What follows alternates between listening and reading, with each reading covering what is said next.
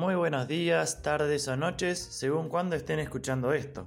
Sean bienvenidos a Voces Naturales. Un podcast del Centro de Graduades de la Facultad de Ciencias Naturales y Museo de la Universidad Nacional de La Plata.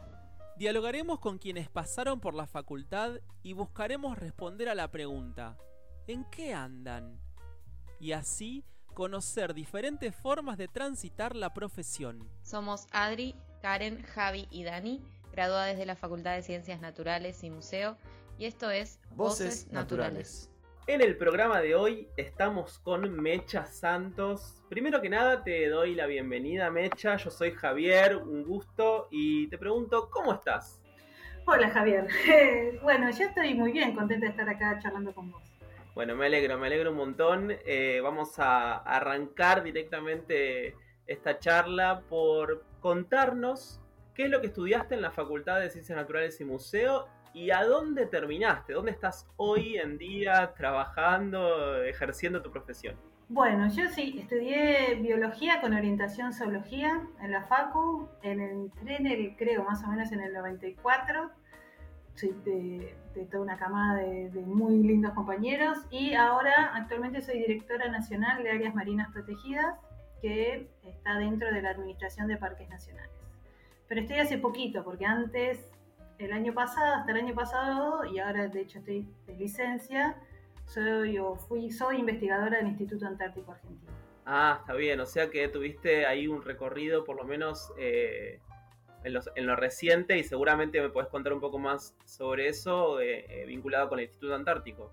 Sí, yo empecé con una pasantía cuando estaba en la, en la FACU, a partir de una clase de ornitología me interesó participar en una pasantía, hice una campaña antártica y fue amor a primera vista con la Antártida.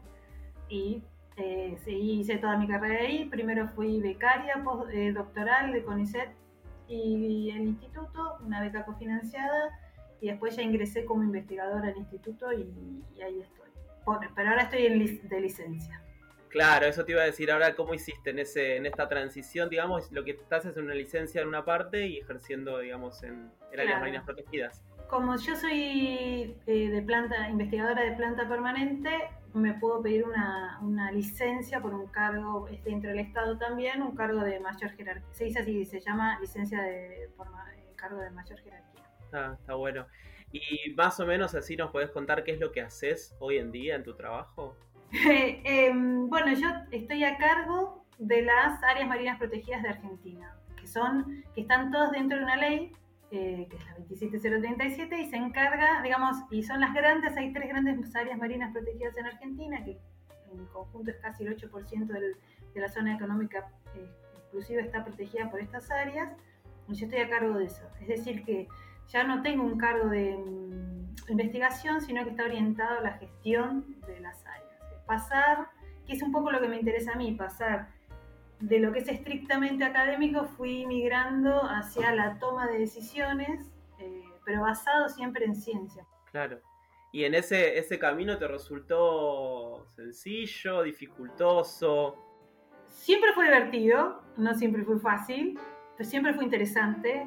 Em, a mí siempre me interesó saber para qué hacía lo que hacía. No, nunca nunca fui, eh, digamos, una investigadora pura del conocimiento y, nada más, sino todo lo que hacía, por más ciencia básica que haga, ¿para qué sirve lo que hago? Porque también pienso que uso recursos del Estado, que se están quitando recursos del Estado en mí, para, o sea, que me dan a mí y no le dan a otro, entonces, ¿para qué sirve lo que hago? Siempre tuve esa pregunta y, y termino en el lugar en que estoy un poco orientada, ese siempre es el hilo conductor en el para qué, cuando uno tiene preguntas, siempre hay momentos que son un poco traumáticos y dolorosos, em, pero sí, eh, fue un camino, fue, es un camino interesante, la verdad que yo creo que es un camino interesante, digamos, a pesar de las dificultades.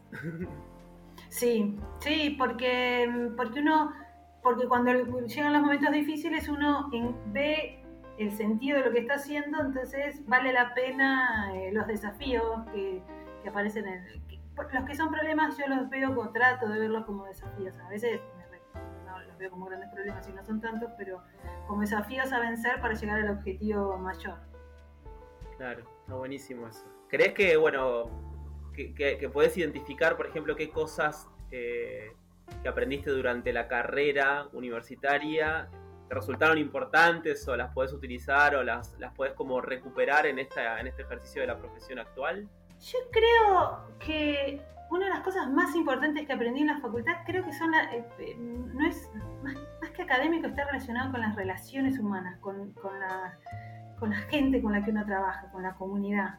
Eso creo que fue lo que más me marcó. Después la, la, la facultad te da una estructura pero más que herramientas académicas, que sí, las tengo, eh, me parece que tiene que ver con, el, trabajo en equipo, con, con, la mirada como integrada. Eh, eso fue lo que más me ayudó. Eh, debo ser honesta y no lo digo como una crítica, pero lo digo por si cuando alguien lo escucha de algún joven que está frustrado en su carrera. A mí la carrera muchas me resultó un poco árida eh, pero no lo digo como una crítica, lo digo, la carrera no, no refleja exactamente todo lo que se puede hacer una vez que uno se recibió. Entonces, a veces pueden algunas materias ser un poco, lo menos a mi gusto, fueron un poco difíciles de, transitar, pero hay, una, hay, un, hay un, ejercicio de la profesión que es, que es mucho más amplio y rico y si están en ese lugar... Eh, aguanten.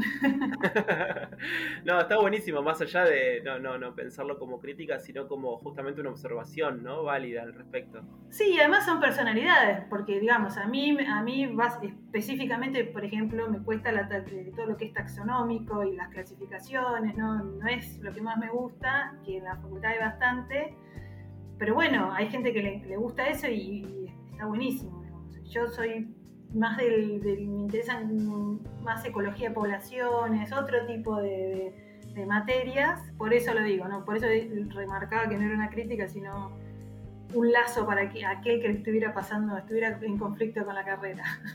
No, está buenísimo porque escuchar a otras personas y a personas que están trabajando en esto también y que han eh, tenido distintos recorridos, me parece que es, algo que está bueno, que podemos ofrecer incluso con este, con este espacio, con este podcast. Te quería consultar en, relación a eso, si, si, hay algo que tenés identificado que te, hubiera, que te hubiera gustado encontrarte en la facultad, que sentís que te hubiera preparado para este momento. De, lo que yo, del camino que yo tuve, una parte probablemente en términos académicos, eh, quizás tener... Eh, estadística, materias relacionadas con la estadística, más adelante en la carrera me hubieran servido más, porque en, segundo año yo estaba como, bueno, hay que hacerla.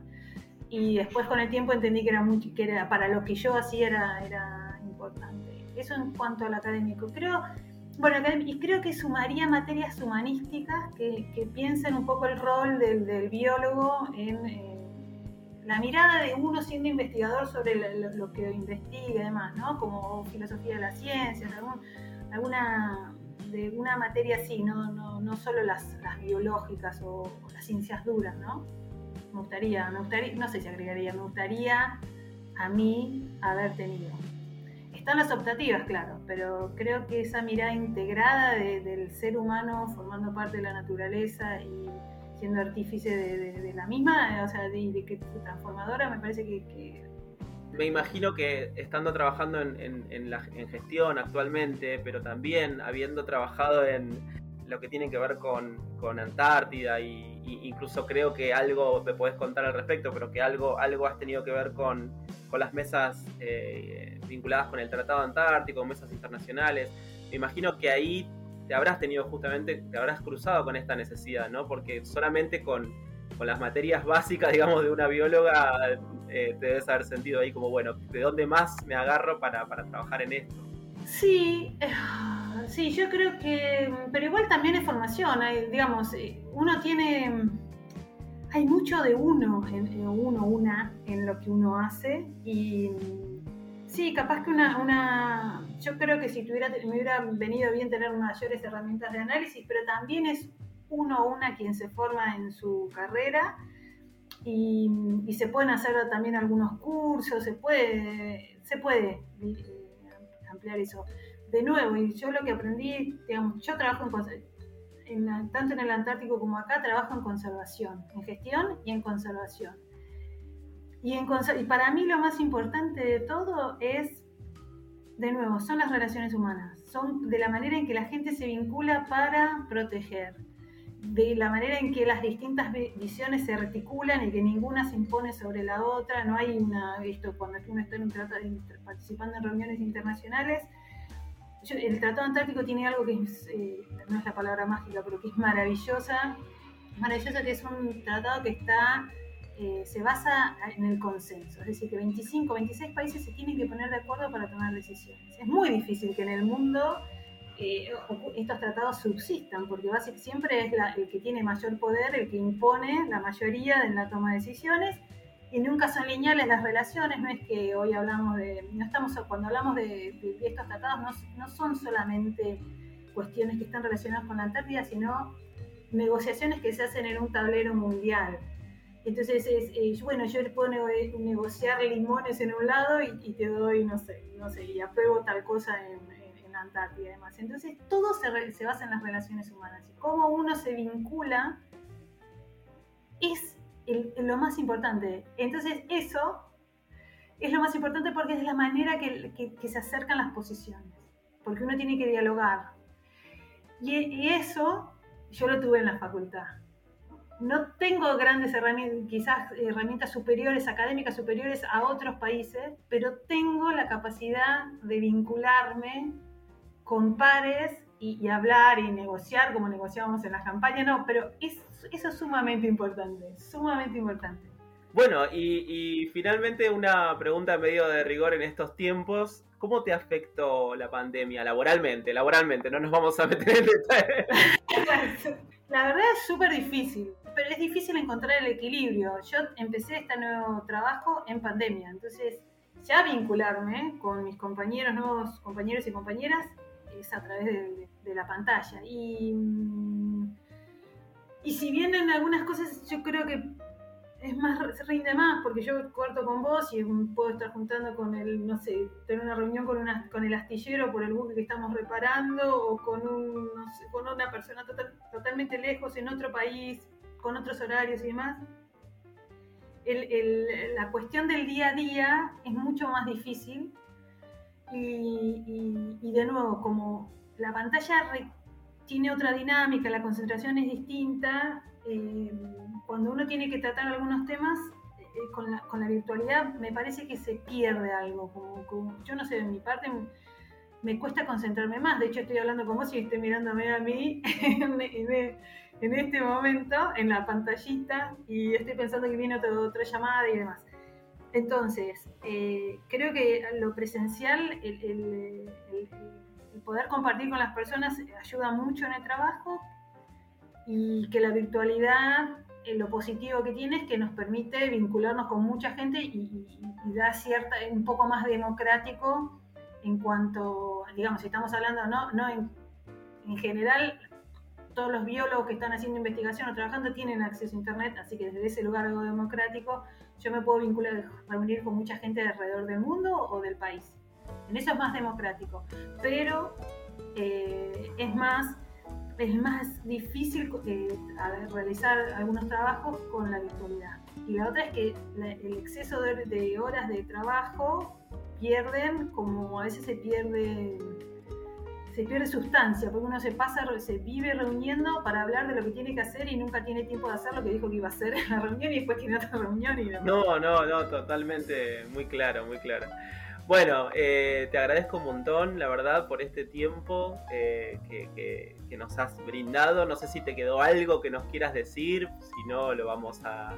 No, no, eso, yo, para mí la, facultad, estoy gritando, para mí la facultad hubo momentos que no fueron fáciles, que me costó, de hecho en algún momento me tomé un tiempito, em, pero fue sumamente gratificante haberme recibido y haber eh, hecho primero un camino de investigación y ahora de, gestión, así que si tienen dudas, cuando tengan dudas, dense la oportunidad de, tomar algún trabajo, alguna pasantía, eh, para ver si, si, si esa, eso les, hace felices y si les hace felices pongan toda su, voluntad y sus ganas, porque eso en algún momento, eh, al final hay recompensa, como dice la canción. Nada más que decir, con ese cierre está todo dicho. Muchísimas gracias, Mecha. A vos, un gustazo.